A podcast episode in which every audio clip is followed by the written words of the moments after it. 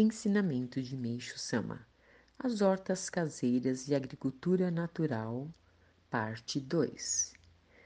A maior ajuda prestada pela agricultura natural, entretanto, não está unicamente na dispensa das fezes humanas, mas na de qualquer outro adubo.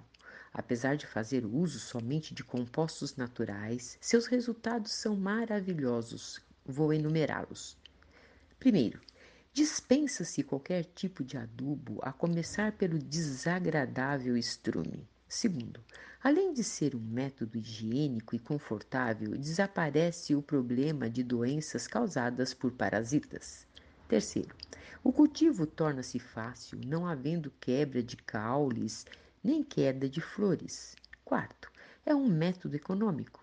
Desaparecendo as pragas, não há necessidade de gastar dinheiro com defensivos e outros recursos.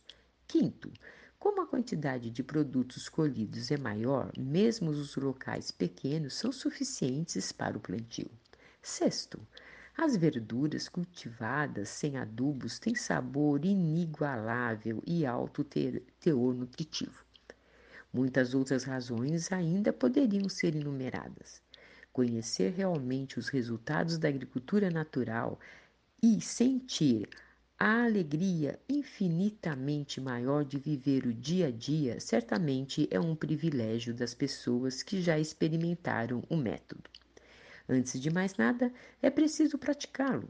Nessa ocasião, deve-se ter em mente que tanto o solo como as sementes estão bastante impregnadas de tóxicos dos adubos e por isso não se tem bons resultados durante certo tempo até que tais substâncias sejam eliminadas. Entretanto, dependendo do tipo de verdura, há culturas que apresentam desde o primeiro ano bons resultados, no segundo e no terceiro vão melhorando cada vez mais.